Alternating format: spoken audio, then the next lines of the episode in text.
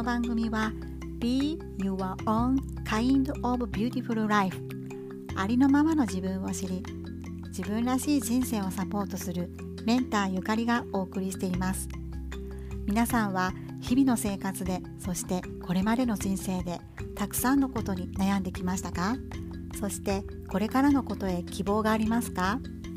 毎日の生活で本当に忙しいですね。すごくわかります。私も3人の子育て中です。そんなお母さんに聞いてほしいゆかりスペース。たくさんのゲストの方をお招きして和気あいあいとお話をしています。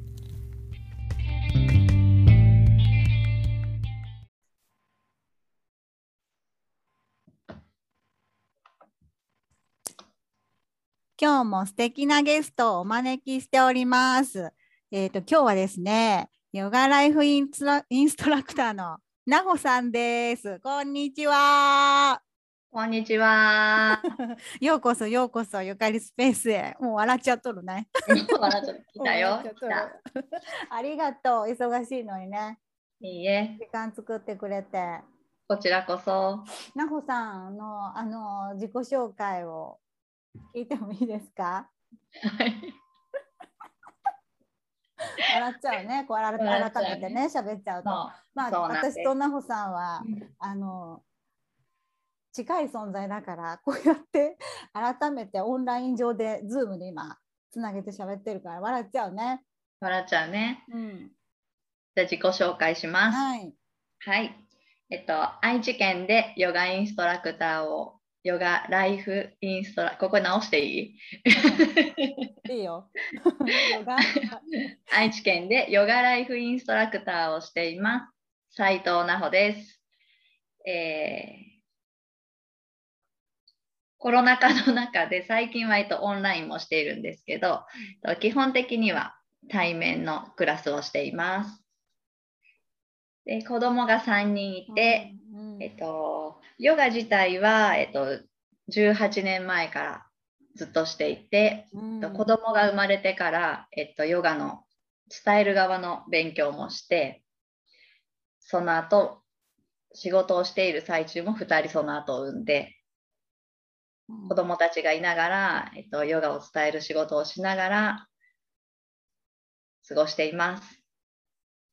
はい、ありがとう。ね ねほさんがねなんかこう私もほら昔何年前だっけもうかれこれもうそれこそ20年ぐらい前ってさ結構日本でヨガ入ってきて流行りだしたでしょ、うん、うん、その流行りに乗っかって私も結構ホットヨガとかに独身の頃行ったりとか、うんうん、なんかどっちかって言ったらこうあの運動というかスポーツ。あとデトックスみたいな感覚でやり始めたのがきっかけなんだけど、うん、なんか本当のそういうあのヨガの哲学だったりとかそういうのは全く私も知らずに始めたのはきっかけだけど奈穂さんがねそのヨガに出会ったこうきっかけって何？ヨガに出会ったきっかけはね、うんこれが本当に人生の転機で、うん、ずっとあんまり真剣に考えてなかったけど今思うと導かれたなって思うんだけど、うんうん、あの話すと長いんだけど。話して。一番多分聞きたいところ。そうかね、うん、とそのだから18年前に、えっと、ダンサーを目指してダンスを本当バリバリにやっていたわけよ。うん、でその時大学1年生で、うん、まあ、体育学部だったんだけど運動大好きだから。うん、ででももうダンサーとして勉強したいから大学も辞めてとロサンゼルスにダンスの留学が決まっててでもうこれで大学も退学手続き出してロスに行くぞと。うん、うん、だけど足がこうちょっと痛かったのよ。でこれを言語の通じる日本にいる間にしっかりこう直してから行こうと思って、本当に、ね、行くことが決まってる前の月ぐらいかな何かに、あのダンスの先生に紹介された病院に行って、うん、日本の？日本の隣町の。そう。そうしたらそこであのもう明日すぐ大きい病院に行ってくださいってなって、うん、そう。でそのまま次の日に病院行って即入院で要はこう骨肉腫だったのね。うん。骨のがんでであれ？みたいな。うん。どうなっちゃうって思いながら、うん、でそのまま入院して、まあ、ダンスの留学行けなかったんだけど行けなくても、まあ、自分は、まあ、このまま治って当時さ波乱万丈ってテレビ番組やったの覚えてる？あったね 私あれが大好きで、うん、大好きだった私も。そうで基本ポジティブだから、うん、あの、ダンサーとかね有名になる時に、うん、そんな波乱万丈に出るこんなネタができちゃったみたいな。骨肉腫克服してダンサーになりましたみたいな。なかなかいないよ。そうやって捉える人ね。そう。そうでも本当最初楽観的にそうやって捉えてて、うん、私がダンサーに戻れないわけがないぐらいに思ってたんだよね。そう。だけでそれでまあ治療に入って、まあ、1年ぐらい、まあ、抗がん剤もしたし、うん、うん、でまあ、骨も、まあ、取って出して移植してとか周りの筋肉取ってとかして、で要はこう足にこう長らく装具がついてたり長い間杖のある生活をしてたんだけどでもずっとこうもう大学も体育学部なぐらい運動してたわけよ。うん。うん。まあ、子供の時も何するって庭でずっと逆立ちしたり側転したり ずっと体を動かしてるのね。うんうんうん、だからすっごいストレスだったの。動け足だから。ももだから、うん、あの動けないっていう。もう歩いちゃもうその病院に行ってすぐの日に歩いちゃいけないって言われてあの折れちゃうぐらい進行してたから。骨がスカスカで。そう。でストレス動けないのストレスと思ってでヨガがこうやっぱ流行ってたっていうかこう耳に入ってたんだよね、うん、ほとんどダンスだけだったけど、うん、で今やれる運動だとしたらヨガかもしれないと思って、そう。でも今自分もこうヨガを伝えているし、えっと、ヨガの仕事がの人がたくさんいる中申し訳ないけどでも同じ思いの人もいるんじゃないかなって思うんだけど、あんなたるい運動やれんわって思って。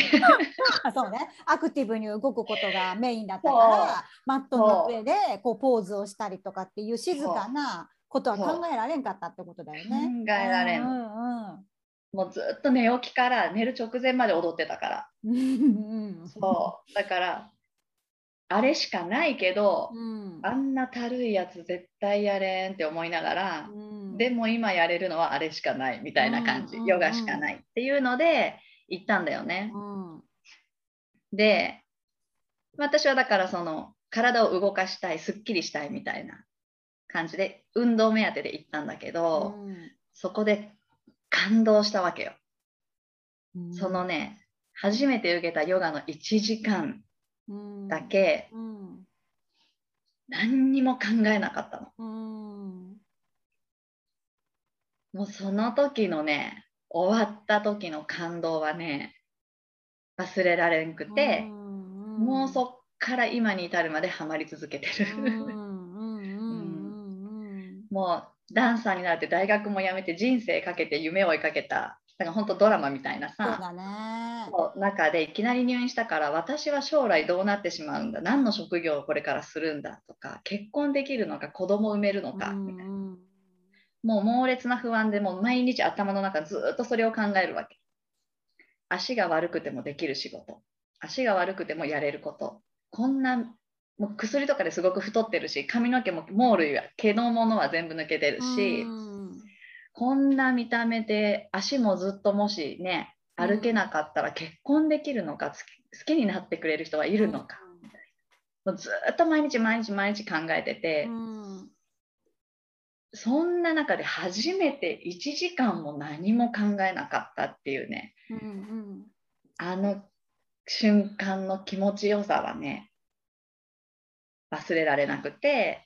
だからもう運動動向っていうよりもそっちにはまってしまった何が起きたんだろう私に。ただ先生の言う通りに動いて呼吸して動いて呼吸して、呼吸に意識向けてって言われて動いたら今度ここに意識向けてって言われててもずっとずっとずっと体と呼吸に意識を向け続けるんだよね。そうだね。そうで考えられなかった。何だったんだろうっていうのでハマったの。そのそれがヨガとの出会い。常にこう不安だったりとかそういうものが頭ぐるぐるぐるぐるしている日常からそのたった1時間でその環境をねその要はあの奈穂さんがそのそこのヨガに行ってその1時間ですごい今までとは違う感覚になったってことだよね。そう。それすごいよね。そう。何にも考えれないってこうん、ことってあるんだ、うん、人生の中で初めてだったかもしれない。うん常にいろんなことを考えてるし人間って。そうそうそう。今でも3000 3000回だったから3000回3万回だったから忘れちゃった。以後、うん、こう思考がものすごくあの選択しているって人間言われているからそれがなんか、うん、あのゼロになるっていう感覚ってなかなかないよね。ないよね。そのさ一番最初に受けたそのヨガの先生っていうのは地元のそういうクラスだったの？そう地元の先生でね、うん、あのもうね亡くなっちゃった。あそれは違う先生だったかな。でも一番すごく好きだった先生はもう亡くなっちゃったんだけど、うん、うん、地元本当に近くにある当時ヨガをしてたクラスっていう。うんなるほどね。それはもう本当に若くして人生のターニングポイントを経験したよね。うん。もうあの時から考えたら今の生活なんて想像もしなかったよね。うん、だって子供3人いるしそう埋めてるのよそうそこがすごいよねうんやっぱね、ここ抗がん剤ってね、どっちかわかんないの。あの、子宮卵巣やられちゃうっていうか、そう、こともあるけど、私それの説明受けてなかったから、できないって思ってなかったくて、1人目産んだ後にね、テレビで知ったのよ。なんか、番組で。そう、はその説明受けてなかったけど埋めたみたいな感じ あ、産んでから見たってこと？産んでから見たの。あなるほどね。確かに1人目妊娠して、うん、当時の看護婦さんたちに報告したのね、うん、あの長い入院だからすごい仲良くなるから、うん、そしたらみんなね泣いて喜んでてあれそんなに？ぐらいに思ってた それこそさもう思考は現実化するってさ本当にそこだよね。そうだから言わなかったじゃんって契約書にも多分なかったじゃんっていう気持ちと、うん、言わないでくれてありがとうの気持ちああなるほど。うんうんうん。そしたら多分結婚も踏み出さなかったかも私はできない体かもしれない。うんうんうんうんそうね。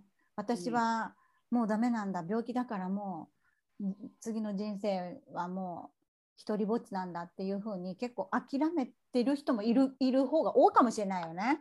そういうね頭になるよ本当に。なるよね絶対に。うん、そんななんかこうターニングポイントがあってこうヨガをね生きる中でいろんなことを多分体験してきたんだと思うんだけど、うん、なんか私もねなんかねほら個人的にね奈穂さんとはヨガとヨガで出会う前になんかちょっとこう仕事としてこう出会ったことがきっかけだけど、うん、あの奈穂さんにこう出会えてあヨガってアーサナポーズだけじゃないんだっていうことを知ったんだよね。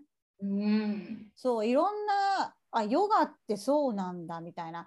呼吸に集中してみたいなさ先生言うけどそんなに呼吸が大事って分からんから一般ピープルがポンってこうクラスに行ってとりあえず30分なら1時間こうクラスを受ける中であんまりねいろんなことを考えてないっていうか、うん、だけどその奈穂さんのねヨガのクラスを受けたりとか奈穂さんとこうヨガ以外でもこう会話をしたりとかランチしたりとか電話したりとかいろいろする中で、私もたくさんのいろんな思いとか経験をしてきたんだけど奈穂さんの中であのなんかこう気づきとか例えばこう失敗とか、うん、なんかある？そうだね。こうヨガに限らず、うん、何でもなのかなって思うんだけど、うん、私はスタートがこうもっと知りたいなんだこれはっていうスタート出したけど、とかこう、まあ、ただ最初は社会人しながら続けていた続けていた続けていたって感じだけど勉強をし始めるとか深めるってなった時にこう目的がなんか勉強して深めることがメインになってしまって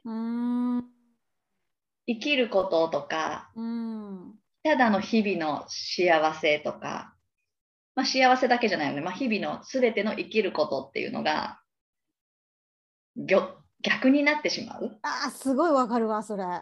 この言い方でわかる？そうそう、うん、なんだろう。幸せに生きたいもっと幸せに生きたいって思ってヨガをし始め取り入れ始めたはずの、うん、ご飯を食べるために箸を持つぐらいのサポートだったはずのものが、うん、箸をずっといいものにしよういいものにしようってご飯の美味しさと食べるものを忘れちゃうみたいな食べることも。なりがちなりがち。これヨガ以外でもなるよね。そう。なるなる。そう。でこう例えば、まあ、インド人の師匠に着いた時は、毎朝3時に起きて、うん、ヨガのルーティンをして一日を迎えるってすごくまあ幸せだし全然違う人生になっていくんだけど、うん、ややれる時はいいんだけど、3時に起きられなくてやれなかった時のリアクションだよね。そうそこねそう。めっちゃ責めるよね。そう やれなかったとか、うん、やれなかったから今日はダメだってずっとあやれなかったやらなかったって気持ちを持ったまま結局一日過ごしてるっていう。そうそうそう。けどどこかでそれがいろんな勉強とかこう学んでいくうちにあの爆発するんだよね。なんかもう飽和するんだよね結局ちゃんと。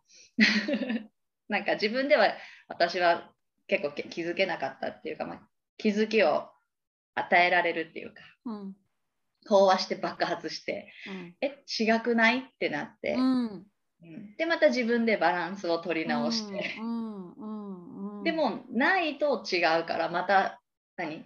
あくまでも箸の役割であることを忘れずに、うん。取り入れていく。とか、うん、そうやってなんか、うん、それはなんか本当よく起こる失敗だなって思う。何回も自分も起こしてるし。そうだね。幸せになるツールでしかないんだけど、うん、それがなんかちょっとこう違うものになっていってしまうっていう感覚はものすごくわかる。うん。ね、ステップアップしてこうやっぱ進化するときに多少の辛さは伴うんだけど。そりゃそうだよね、ね、うん、新しいことにこう踏み出す時って分かんないから不安にもなるし、うん、勇気もいるし、ね、勇気もいるし悩むし、勇気いるね、うん、めっちゃ勇気いる、うん、だけどそれが、うん。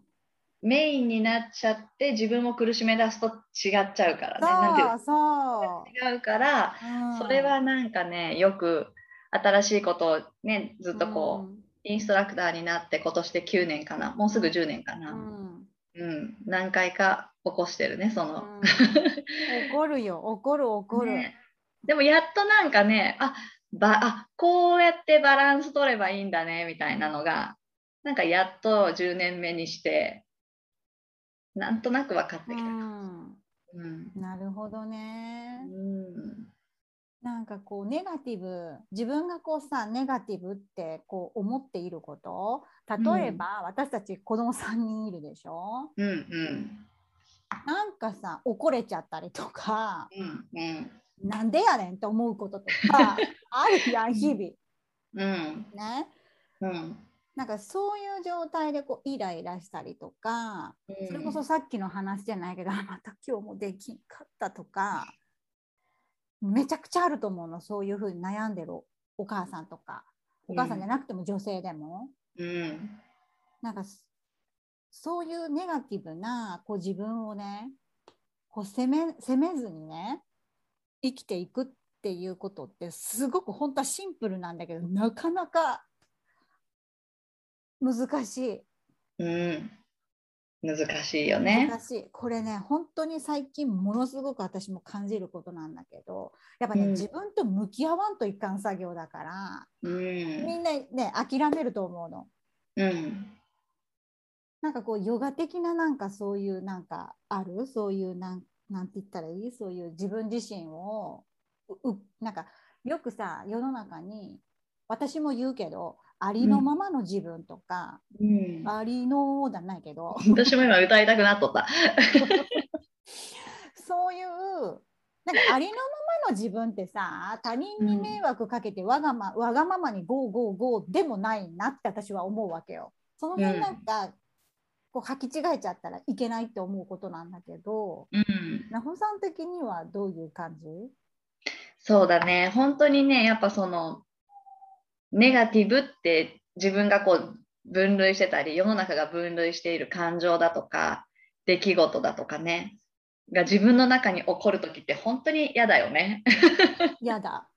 ね嫌だしなくしたいって思うよね。思うね。ねでなんかそのさっき言った人生幸せに生きるために、うん、それをなくせば幸せになれるって思ってしまうっていうか。ああはいはいはいはいはい。うんハッピーと幸せと引き寄せによるいいことばかりでアップアップしていくことが幸せでいいことなのかもって思って求めていくっていうか、世の中がそういう風潮でもあるよね。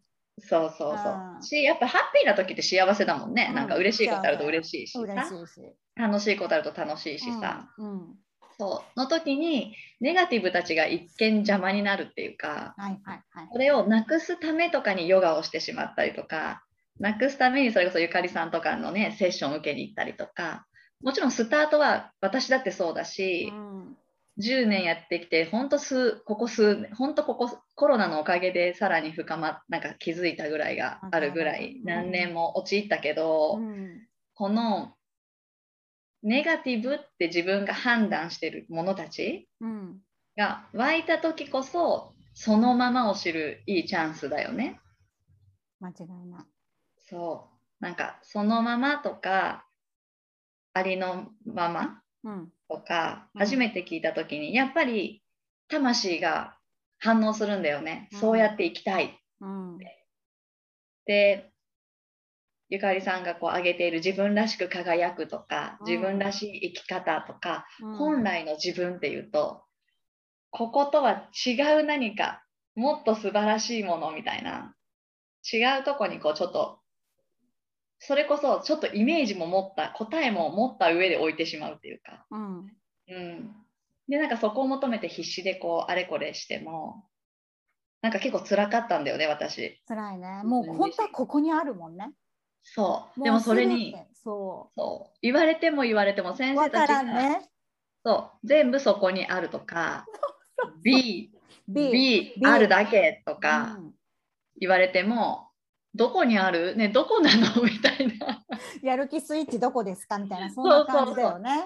あるの？でも私ないって思ってるみたいな。うんもうここマインドだよね。そう。でずっとずっとずっとずっとこれさえすればこれさえすればこれさえすればこうしたらいいのかな？ああしたらいいのかなって。まあでもその道がすごく大事で。そうそうだね。ドゥドゥドゥだけど、大事だねそこもすごく。すごく大事。でも、うん、ヨガとかこう助けてくれる人がいたら死ぬまで長くかけて学ん結局学ぶから、うん、人生で。学ぶことがぎゅっとちょっと凝縮して楽しく生きる時間が増えるのかなとは思うんだけど。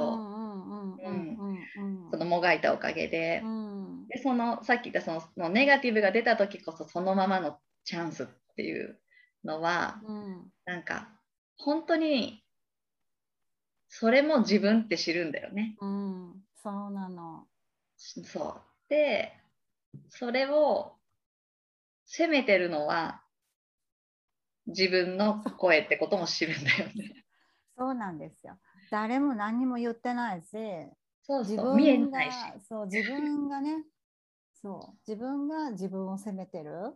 そう。そうあとはもう私は本当に自分自身が本当に大嫌いだったから、うん、なんかさ日々の生活で例えば買い物に行きましたうん、靴のサイズが合わんかったら合う靴探すやん。うん、自分の足のサイズが合わんから自分の足攻めたりせんやん。全然。そういうことだよね。そう。なのに服のサイズが合わなくって入らないとみんな体を責めるでしょ。うんうん、太ってるからとか私特にすごくそういうのがあったの。うん、それってなんかおかしくない？って思って、うん、もう自分のことをねなんかこうあのなん責めるのはやめようみたいな。自分自身がね。そう。生きてきた環境っていうのもものすごくあると思うのね日本人とか。そう日本はね。日本はある。例えばさ私たち共通共共通で私なんかほら奈穂さんにこのアロマを一番最初に紹介してもらったじゃん、うん、例えばアメリカでこのアロマを使ったらあなたはヒーローになれるよって言ったらみんなイエーイみたいな感じに なるけど、同じことをね日本で言ったらは？みたいな感じだし日本人に伝えるんだったらこれみんな使ってるよ。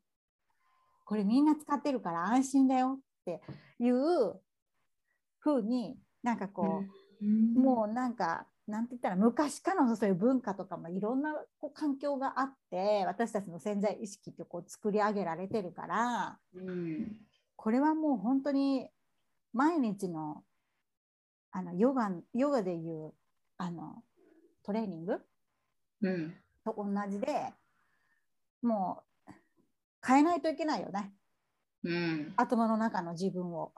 そうそうそうね。そうだからそれが例えば世の中のためために役立ってたり誰かのために役立ってることっていうのはすごくいい文化で、うん、いい先祖たちがくれたもの、うん、やっぱ日本人ほど優しくて親切で清潔な人たちは なんか街がね、うん、あとバイキング行く時にカバン置いてても誰も盗まないみたいな。本当だよねあれ。本当に不思議だよね。こんなに素晴らしいことは本当にないと思うんだよね。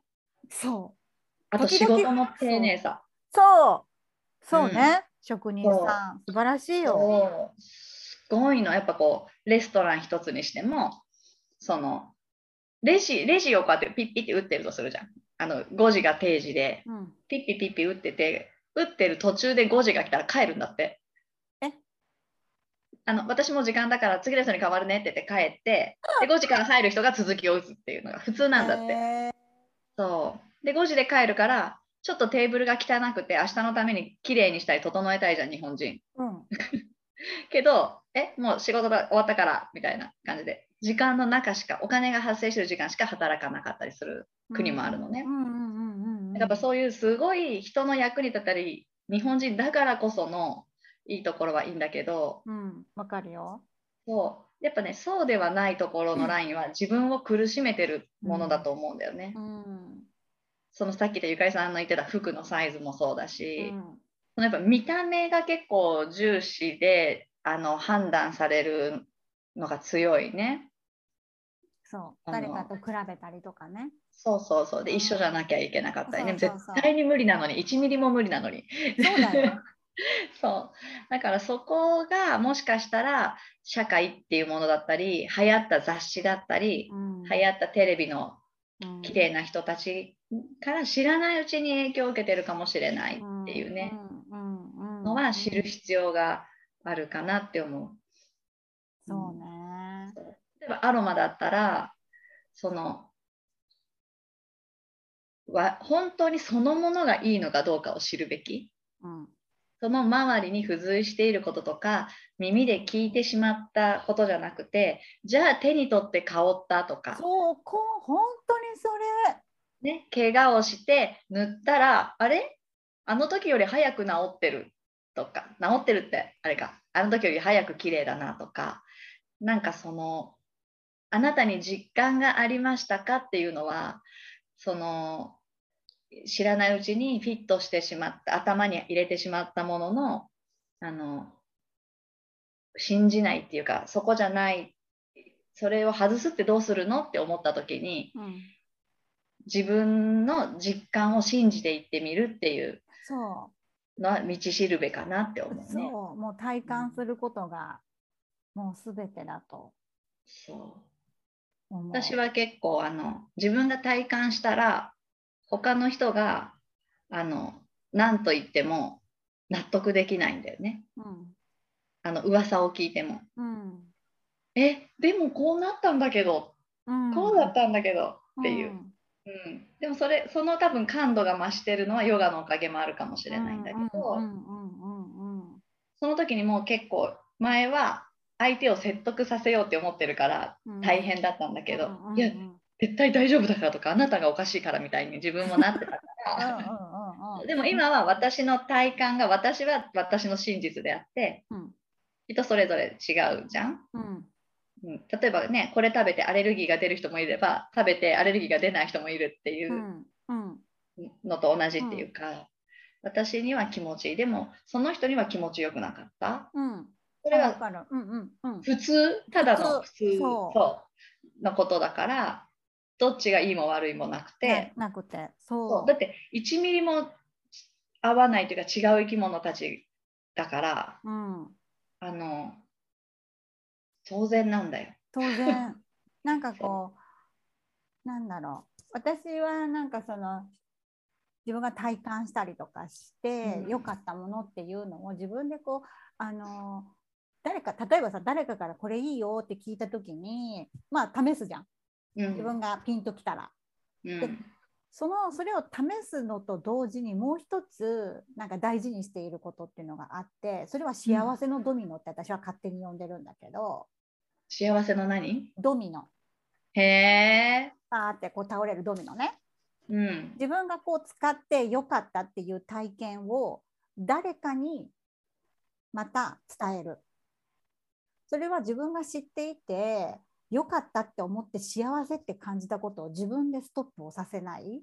うんうん、だけど例えばそれをこう伝えた時に相手があんまりだったとかそれは今別に別にだったって言言われたら昔はすごいショックをいちいち受けてたの。うんわかるよ。だけど関係ないみんな一緒じゃないしそのイエス・ノーは相手が決めることだからでもそのあの幸せのドミノっていうのはこう伝えれば私が自分が本当にいいと思ったものはねあの伝えれば伝えるほどこう循環していくそういう幸せのそういう循環ってものすごく自分に返ってくるって信じてるからそれを信念としていろんなことを伝えたいなって思ってる。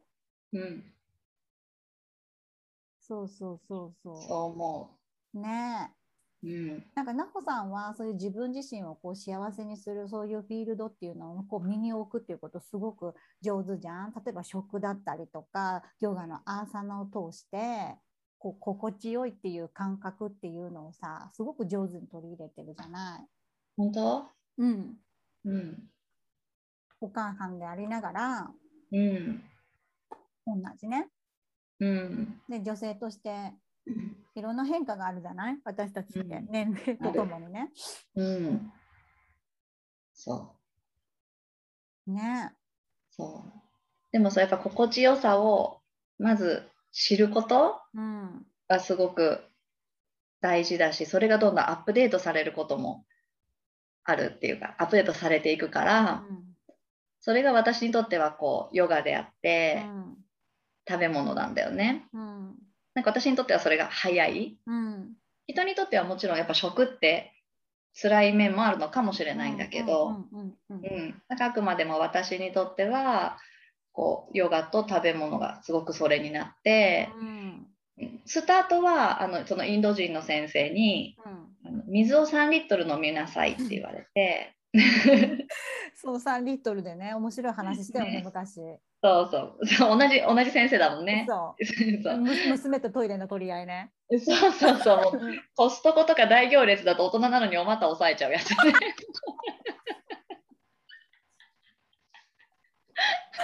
そ うもう3リットルとか5リットルとか飲むと本当にじゃんじゃ出ちゃうから。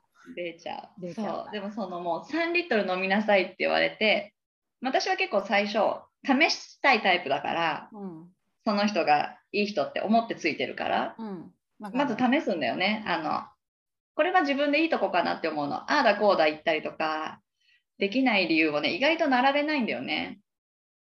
やるって決めたら。うん、あの、並べる時があるとしたら、あの興味がない時だから、並べる必要もないから。そう、なんかそこはね、自分でちょっと自分褒めるとこだなって今ふと思ったんだけど、うん、今？私そういえば結構試すすぐ試すなと思って、うん、いいことだと思うよ。なかなかそこブレーキかけてる人いっぱいいるから。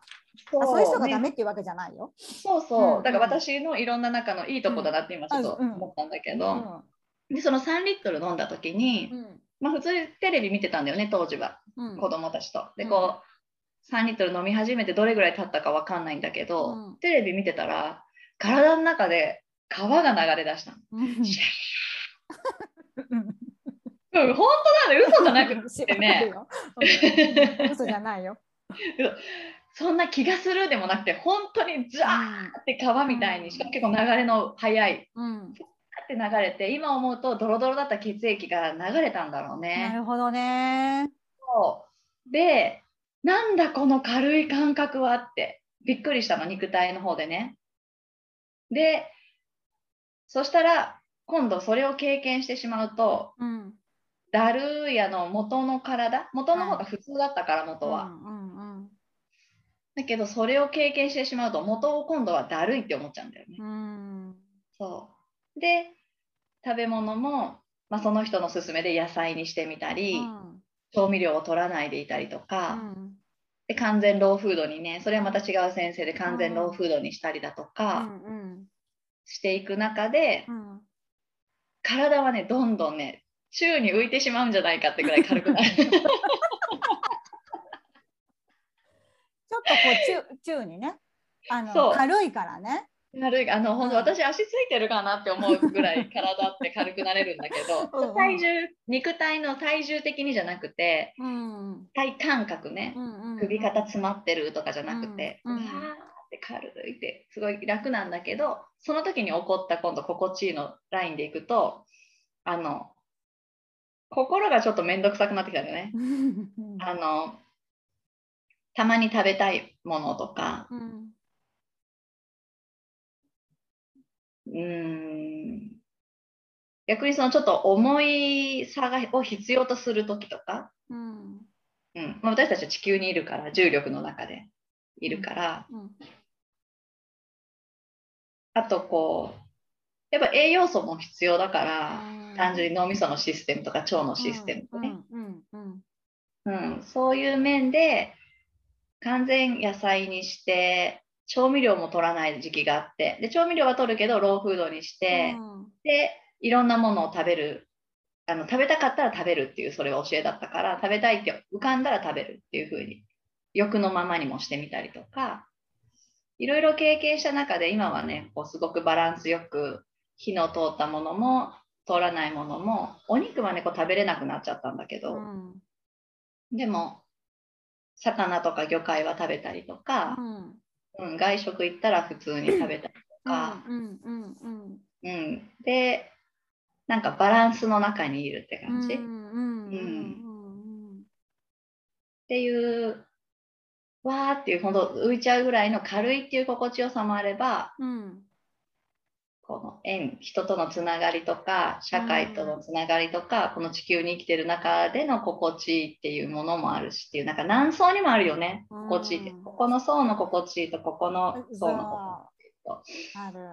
そう。でお肉も3人目産む前はやめてた。もうやめてたんだけど、うんうん、3人目はね妊娠中はやっぱり欲したの。レバーを。レバーはね子供の時から食べれなかったんだけど3人目妊娠中と授乳中はレバーを欲したからその時は、ね、食べたよね。完全欲してたから。体そう。すっごい久しぶりなのにあんなに赤々としたレバーが食べれたっていうねその時へ私レバーが食べられない今でも。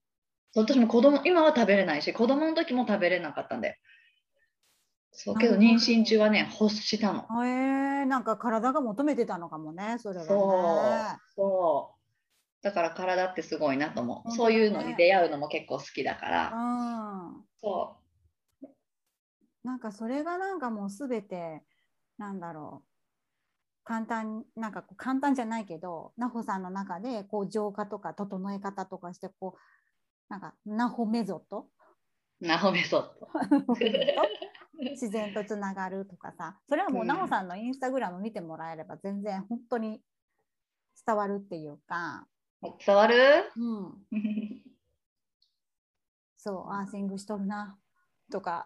そう、うん、これはね私ねヨガに関してはまだ全然ね正直自信がなくて、うん。うん、なんか自信がないとか言っとる人が教えていいのかって思うんだけど。全然いいです。ありがとうゆかり先生。あの 私ねちょっとほんと最近ものすごく思うんだけど私も奈穂さんと同じで本当に自信がなかったの、うん、今でもそんな自信なんてない。ぶっちゃけね、うん、だけど自信なんて多分人生である時なんかないと思うの、うん、目指せば目指すほどどんどん壁って新しいのが出てくるじゃない、うんうん、だけど伝える人って自分よりも全然わからない人ばっかりだから自分は一歩二歩前に出てれば教えていいの。ね、一歩右足出すよって教えれるね。あそうなのそうなの。本当にそれ今日晴れてるよって教えるでしょ？そうだよね。カーテン開けれるよ。カーテン開けるといいよとかね。そう。本当そんなレベルだからもうね。うん。そう。だからそれもヨガはなんか自信がないからまだ学ぶ？知らないから、うん、なんか学ん学んだり、まあ、学ぶというかどこかにたくさん学びに行くっていうよりはもうこう残してもらったものたちをさらに深めていきたい感じではあったりするしもっと知りたいもっと知りたいっていうヨガも自分もねっていう世界ではあるんだけど、うん、自然とつながるっていうことに関しては私ね子供の時から得意なの。ずっと天然でやってきて、うん、で社会人になってまストレスがあった時、うん、そっからやっぱ言いたいけど言わないかった時、うん。うん、けどこれって私はま悪いって思ってなくてさっきゆかりさんがありのままで自分勝手でいいのかって言ってたけど、うん、湧いてはいるけど言わないことって別に私は何も悪くないって思うんだよね。うんうん、でそこの中にあるものをどう浄化するかっていう浄化法を自分で責任が取れるかどうかとか方法を持ってるかっていうのは大事だと思う、うん、私と肉体もとかね魂、精神全部大事だから、うん、そう。の時に自然と全部浄化法を知ってたの。へえそう。それが結構自然たち海だったりとか森だったりとか、あとは空気、うんで空気に関してやってたことはヨガの中にあった。へえヨガの呼吸法にあったんだっていう、うんうん、しかもその呼吸法に出会ったのはつい最近なの。へえそう。腹の底からもうね全部黒いものをうーって出して、うんうん、その息は綺麗な新しい空気を吸い空いたスペースに入れるっていうのをね勝手にヨガまだ習ってない時にやっててそしたらそれがねドルガプラーナヤーマみたいな名前であることを最近知って、うん、それは私の中では空気との浄化法としてやってたこと、まあ、空気との浄化法だから呼吸だからプラーナヤーマだけどさ、うん。うん、そう。あってあとはね自然のこう、まあ、海に行って私の町は海があるから、そう。波ってさバシャーンって寄せて引く。バシャーンって寄せて引くでしょ、それに合わせて呼吸をするの。なるほど。そう。吸ってあの帰っていく時に自分が今貯めているものを吐くの、別に声とかにしなくて、うん、この出ていく息に乗せるつもりで、吐いて帰ってくる時に帰ってきた綺麗な自然たちが綺麗にしてくれたものを吸い入れるの。それをね20代そうずっとずっとやってて、うん、そう。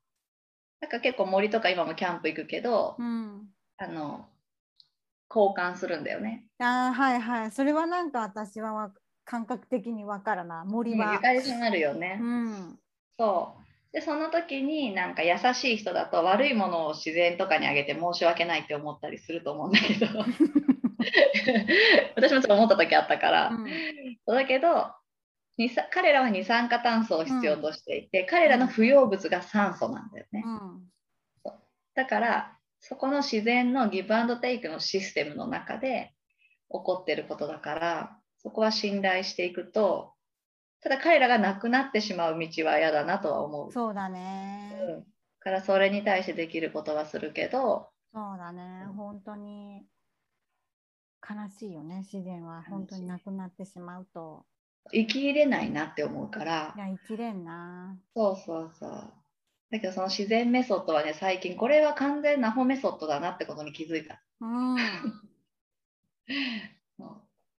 ねえなんかこう、うん、ちょっとこうさあの例えば森でも海とかに出向いた時にそのナウさんのその一言をね思い出してこれを聞いてくれてる人がさ、うん、思い出してさ勝手にやってくれたらちょっと嬉しいよね。嬉しい全然難しくないしそう簡単にできるじゃないそれって。試してほしい。そうで私はもうそれこそ食に関しては、うん、何？普通に食べてるけどでも、ちょっとこう友達とまあ、今ちょっとあんま行けないけどランチとかね、うん、ランチとか行ったらそこに例えばビーガンチョイスができるとかベジチョイスができるって言ったら絶対それにしてる自分がいるのね。うんうん、それってやっぱ自分がいろんなことをこう経験した中でそれを食べた時になんか気分がいいとか、うん、なんか罪悪感がないとか、うん、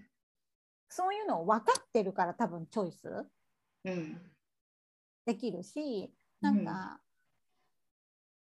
うん、全てのことを完璧にさ、うん、やるなんて無理だから、うん、完璧なんか目指さなくていいと思うし、うん、自分ができることでなんかチョイスすることがなんかやっぱこう幸せな人生だなってすごく感じる。うん、本当そうそうそう。なんかね1ヶ月の1ヶ月中の3食？の中の座って本当に友達と行った2食だけとか選ぶことが、やっぱから自分にも優しいしそうってことは地球にも優しいから。地球にも優しいし。そう。そういうとこでね、うん、なんか自分のやっぱ無理の範ない範囲じゃないと続けられないよね。そう毒素も生まれちゃう。さっき言ってた自分の中での自分を責める葛藤が生まれちゃうから。そうそうそうそう。そう。だからね、楽しいとかちょうどいいとか、うん、なんか自分にとって、うん、自分にとってちょうどいいとか軽い明るい楽しいっていうもののペースでいいよね。いいと思う。うん、ね。うん、ちょっとまだなんかコロナでね特にまだ愛知県ってちょっと増え増えてる。まあちょっと今ね少なくなってきてるけど、うん、なかなか交流っていうのが前みたいにはできなくなってはいるけど、そのコロナの渦の中ね、うん、なんか奈穂さんがこう自分を確立したっていうなんかこうキーポイントみたいなのある？あるのよ。このコロナのおかげですごく今ゆかりさんと話してたようなことを自分の中で落とし込めたの。うん腑に落ちたみたいなそういう感じ、ね、もうしかも体験と経験によって落とせたから頭じゃなくて、頭にはやっぱあったんだよね。だからそのヨガの先生はそこにあるとかもう全部自分の中にあるって言ってたことっていうのは頭にあったけど、それを落とす経験がコロナのおかげって言ったらねなんか賛否両論あるかもしれないけど、おかげで私には起こったのね。そう。っていうのは今までだったらあの何か辛いことがあったとか気に食わないことがあったとか自分にとってさっき言ったネガティブっていうジャンルの感情があったとか、うん、嫌なことがあった時にどうしてたかっていうとゆかりさんとランチに行って喋ってたのよ。毒と放出ね。ねなんかそれで人ってやっぱりそこで共感して分かるって共感したり奈穂さんは悪くないよ奈穂さんは奈穂さんで大丈夫だよって言って、うん、その友達たちが共感してあの認めてくれる、うん、友達とか大事な人好きな人同じ価値観の人たちが救ってくれて生きてきたわけ、うんうんうん、すっごく私は人間関係に恵まれてきたから自分の人生、うん、これはもう本当に大自慢なんだけど、うんうん、だからその人生に何があってもなかなかハッピーな人。でもそれはたくさんの認めてくれた人たちがいたの私を、うんうん、なかなかぶっ飛んでるよ多分、うん、なかなかぶっ飛んでるしなかなかわがまま本当に、わがままだし自己中だしね、だけどそれをそんななのにみんなね優しく認めてくれたの。泣けちゃう、で同感して同じこと思ってるよって分かるよって、それってすごく人間同士のね美しいとこだよね、うん、泣けちゃうとこね、うん、そうで そうだけどコロナによって、うん、多くの人がそれができなくなったの、うん、私は本当にそうだし、そう。っていうことは何が起こるかっていうとネガティブだったり辛かったり苦しかったり不安だったり怖かったりすること全部を自分だけで対処しなきゃいけなくなったんだよね。本当にそうそう今たくさんの人に起こってるのはこういうことかもしれないとも思う。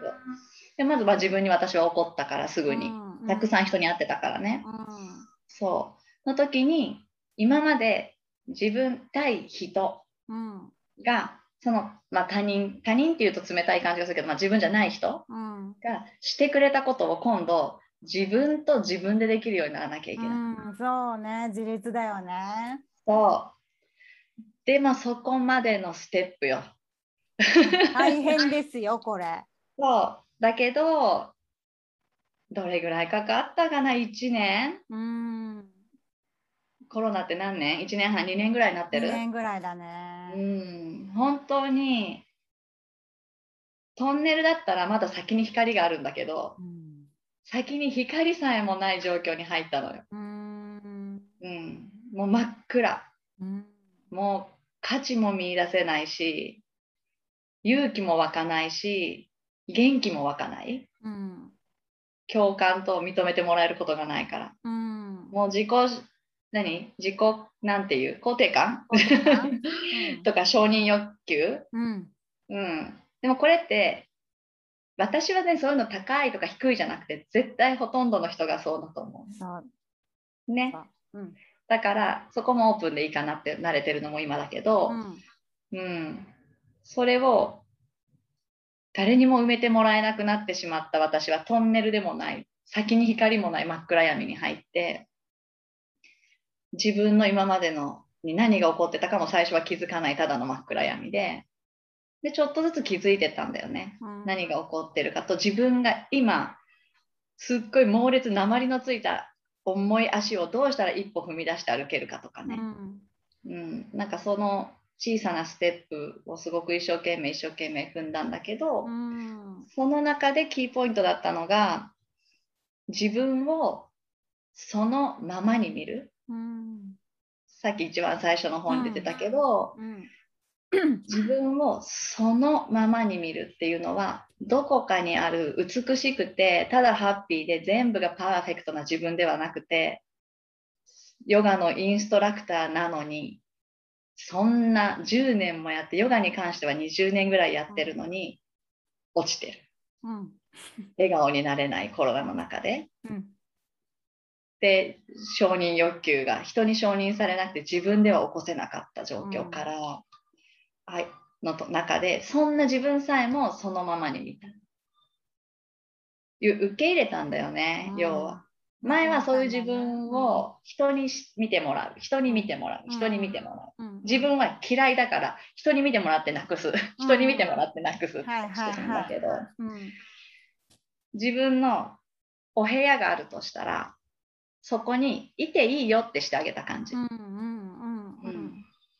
見えない心っていうフィールドにはあるけど、うん、分かりやすく部屋私の部屋があるとして、うん、恐れも不安も自信のなさも今起こっている失敗も、うん、トラブってしまったこともうまくいかないことも部屋から出てけーって風じゃなくて、うんうん、出てけだし、お前のせいで、お前のせいで私素敵になれねえんだよじゃなくて、ここにいていいよって、ここにいていいよって、それはあの吉川芽衣先生がの瞑想で言ってたセリフで、す恐れの回だったからすっごく分かりやすくて、そこから全てを置いてあげることにした。うんうん、あこれがそのままに見ることかもしれないって思う。でまずは自分が排除したかったものたちをそのままに見出したら、うん、今度はポジティブと分類しそうな出来事たち、うん、いいこともその前はいいとことか日本人謙遜してさいやいやそんなことありませんとか。私ダメだからダメな方見るの得意だけどいい方見るの自分それも自分で見るのが苦手、うん、ゆかりさんとかに「なほさんこうだから素敵だよね。なほさんこういうとこがすごい」って言われたら「え私そうなの？嬉しい」みたいな風に元気にはなれるけど、うん。うん、そこさえもその自信も自分でつけていかなきゃいけなくなったから。そうだね。そうだね。でもそれをそのままに見るを始めたらどっちもそのままに部屋にあったうん、そしたらなんかねそれがゆかりさんのテーマにして多分自分らしく輝くとか、うん、自分らしい生き方にもつながるかなって思うんだけどそこで初めてなんか自分で立ち上がれたの。自分の人生を。素晴らしい。そう。そしたらなんかね、多少人の何かね、まあ、今だと SNS とか見て、多少へこんだりする、へこんだ、へこむことはあんまないけど、何か感情が湧いたりするけど、その湧いた感情さえもそのままでいいんだけど、なんか自分でも立ってるから、うん、人にこうランチ誘わなくてよくなっちゃったんだよね。聞いてみたいなさ。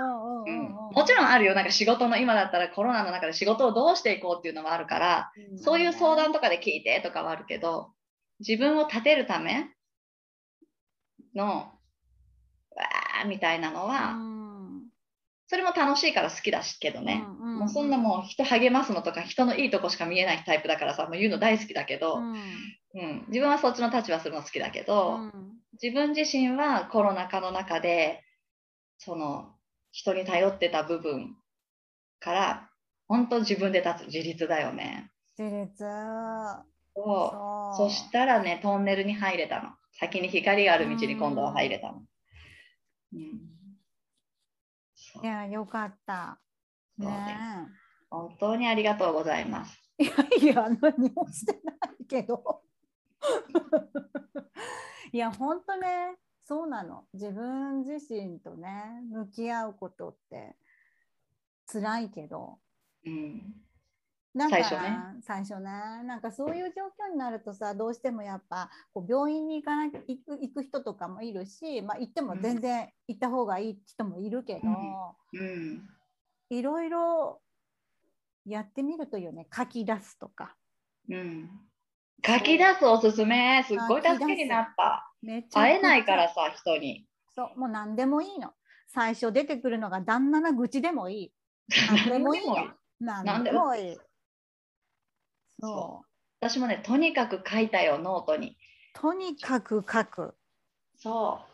今の時はね今やっぱ人に会えなかったりとかやっぱそのままを見始めた時に大事な人にそのままを見せる勇気って結構いるんだよね。うんヘボタンだから。自分にとってはね。人にとっては多分どってことないんだよ。でもその時にもし人に出す勇気がなければ書けばいい。書けばいい。本当に書けばいい。で例えば行がこうやって入ってるさこうやってって今私たちズームだけどあれだけど線の入ってるノート に綺麗に書こうとしなくてよくて大きい字で書きたいぐらい腹が立ってることだったらムカつくムカつくムカつくって書けばいいし分からなかったら分からない分からない分からない分からない分からないなんでなんでなんでなんでなんでだったらそういう回とかも結構多くて、うん、書けばいいの、うん、書けばいいと思う。そうだからね100均でなかなか大きめのノートが売ってることは本当にありがたかった。ち ちっちゃい字書けないから私。ね。いっぱいもういっぱいなんかあっちこっち数えたらノート何冊あるんですかっていうかノートがあるの私もねなんか。そうなんだね。なんかあっちこっちに書いてどこに書いたっけみたいなこともあるけど、うん、いいの。別に見つからなくても。あそうそう見返さないしね大体ね。大体見返さない。だけど昔学んだこととか昔読んだ本がその当時意味がわからないことが意外に今開けると、うん、なるほどね。っって思うこともあるし、そう。そうなの。それがなんかこの今はこれなんだよね。私はね。ああ、ほうぽのぽの。そうそう。これ見たことないな。これ昔違うバージョンで読んでるんだけどその時なんかあんまりピンとこなかったんだけど最近読んでて、うん、ああなるほどねって思う。昔はそういうフィールドにいなかったんだなと思ってそれが悪いわけじゃないんだけど、うん、あなんかすごい自己成長してるな私もっていう風に感じる。おめでとう。ありがとうございます。そうそう。ね。やっぱこう例えばだよ。奈穂さんのねインスタグラムとかをパッて開けた時にね多分大概の人が思うのはなんかすごいフォロワーがいてすごく幸せそうな生活をしていて、うん、ヨガもあってものすごくこうキラキラして多分見えると思うのね、私もよくなんか時々言われるけど、うん、なんかねあの生身のあの人間 ラホさんとかやっぱいろんな経験してる、うん、ね。いろいろ自分自身と戦い向き合い、うん、それがなんかやっぱすでこうあの投稿に乗っかってるなっていうのはものすごく感じるね。ね、嬉しい投稿苦手ですので。いやもうね あのただの思い込みです。あよかったですじゃあ。そうそうだよ私もなんか面白いことやってるからねリールとかあんなことやろうと思思ってなかったけど。すごい上手に編集するね上手に使うね。あれはねあるかなんか慣れたら簡単に今でも結構悪戦苦闘することもあるけど。そうそうそれこそ3人子供がいて家のこともやってさ、うん、あのあの委ねるところは委ねてるけどねいやでもその中でやっぱやってやってる途中に呼ばれるのが私たち母じゃん。うん、イラッとする。今や今ちょっと待っての時ね。今ちょっと待って。今聞こえ聞こえないとか。うん、でその今待ってって言うとほんの今しか待ってくれない人たちね。だからいっぱいいっぱいここにねメモがね。あメモしてんだ。思い浮かんだこと？うんメモをねあの残してくる。であの一番下の子は私がもう全然反応してくれないから、うん、ママへってこうやって手紙を残して子供たちがね。そうそう。しおりまで作られたり。えかわいい。えそのしおり嬉しい。大好きだよ。いつもありがとうっていうしおりえそれで本読みたい。これで本ここに挟んでね。うんそれはいいです。そう。これからもよろしくねとか。うんうんうん。かわいい。友達みたいな。友達でしょ？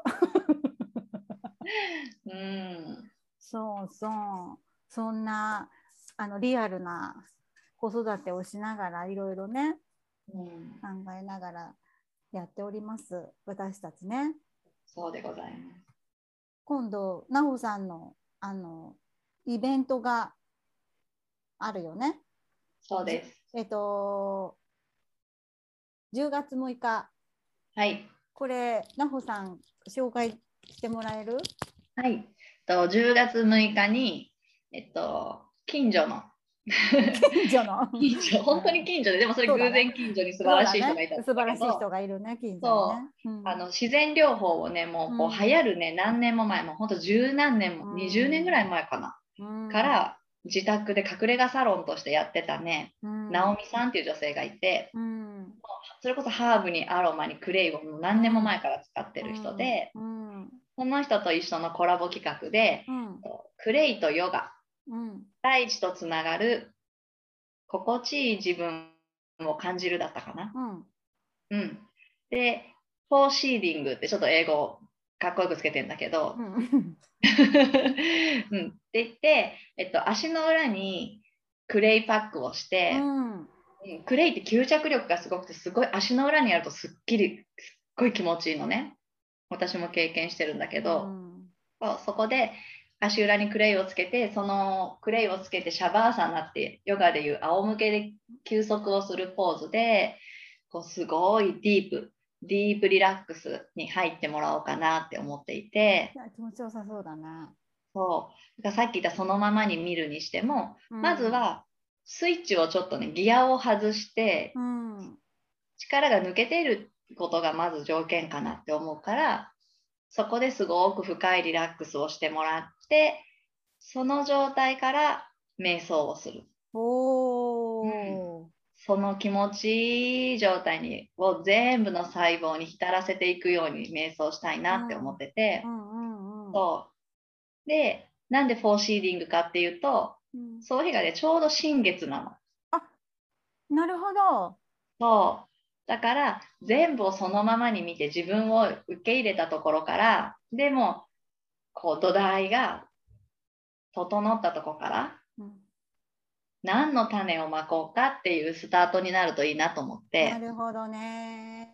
そう企画したイベントで、うん、10月6日の10時から10月6日の10時から。1時だったかな、うん、12時だったかな。まあそんぐらいだね。そんぐらいです。そんぐらいで、はい、そうなんです。あとは、うん、ちょうど同じ6日に、うん、えっと今月もやったんだけど、やっぱ今みんな体力も落ちてこう気力とかやる気も落ちちゃってる人が多いから、単純に体力アップの7日間っていう7日間チャレンジっていうのをね今月もやったんだけど7日間、えっと、朝の6時から6時半オンラインでみんなで、えっと、ちょっと体ほぐして太陽礼拝して、えっと、筋トレをするの。でその筋トレがヨガ私たちがヨガの先生ラクシュミーヨガのティーチャーたちが、うん、ヨガにもう先生デビューする前にしてきた筋肉トレーニングだからあの効率よくあの本当に体が元気になる筋肉のつけ方をしていくのね。そう。でちゃんと最後はこうファイティングな感じで終わらずにシャバーサナまでちゃんとして終わるっていう7日間をするんだけど結構ねみんなねあの1日が変わったとかすごいね。そうコロナでいろんな行事が中止になってすごくへこんでたけど元気になったとか、うんうん、気にならなくなったとか、うんうん、そう結構ねみんなほんと7日間で元気になってくれて来月も参加しますって人が多くて、うんうん、しかもこれはね7日間で1500円なの。おっとすごくありがたい金額だね。そう。で今月はね私含めて14人でチャレンジして。あ毎日違うってこと？毎日ね一緒。14人で。14人で14人で7日間チャレンジして、あの最後ね、なんかね、愛しいの、ファミリー感出ちゃうの。はいはいはいはいはい、起きたくないけど私たち頑張って起きたよねとかさ、私7日間頑張ったよねっていう感じの、なんか今のこのちょっと人とのつながりがこう少ない時に、こう、なんかね、朝から幸せも感じる。朝って結構ポイントだよね。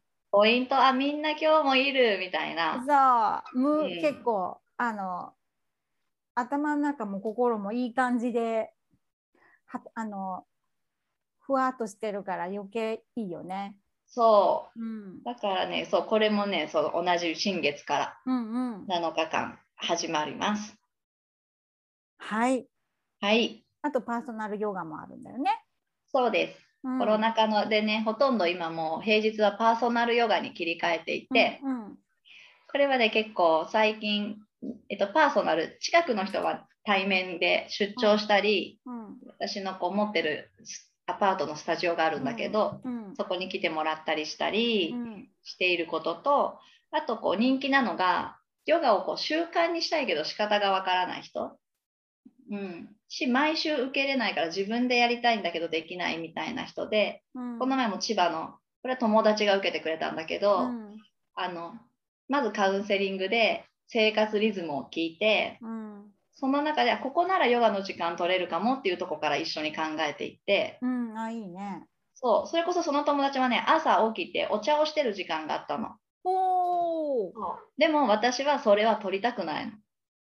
うん、お茶をぼーっと飲む時間ってすごい大事で瞑想的だと思ってて、うん、だからそういうカウンセリングでそういうこと言われてもそこをヨガの時間に奪ったりはしなくて、うんだからそういうそこは大事な時間だから残そうっていう話をしながら時間を作ってそしたら今度メニューを送って、うん、でそのメニューを一緒にオンラインで練習して1時間ぐらいのメニューをね、うん、でそのメニューを動画で送ったら今度はその子が毎日自分の習慣にその動画を見ながらまずは取り入れていくっていう。おお本当パーソナルだね。そう。そう。したらでもその子はね本当にちょっとそれこそ自分の年の年齢の加齢で落ちていく体のラインとか、心とかですごく落ちてしまってたんだけど、元気になった。出かけられるようになって、なんかバレエが好きだった踊るバレエが好きだったんだけど、またねトライしようっていう気持ちが湧いてくれたりとか。すごいね。そうなの。なんかそういうことがやっぱ起こるのがヨガだなって思うから、うん、うん、そういうメニューもオンラインでしています。はい。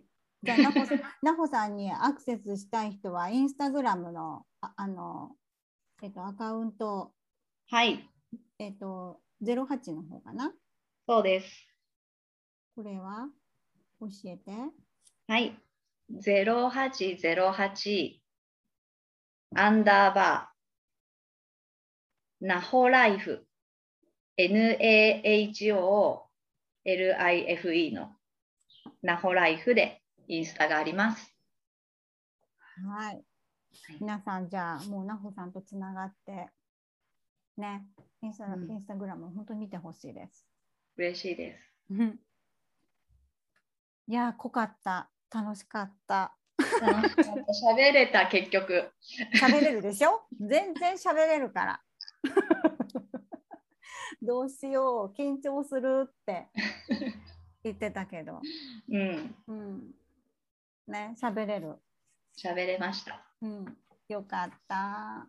よかった。またリアルでねお話、うん、しよう。しようね。うん。今日は本当にありがとうございます。こちらこそありがとうございました。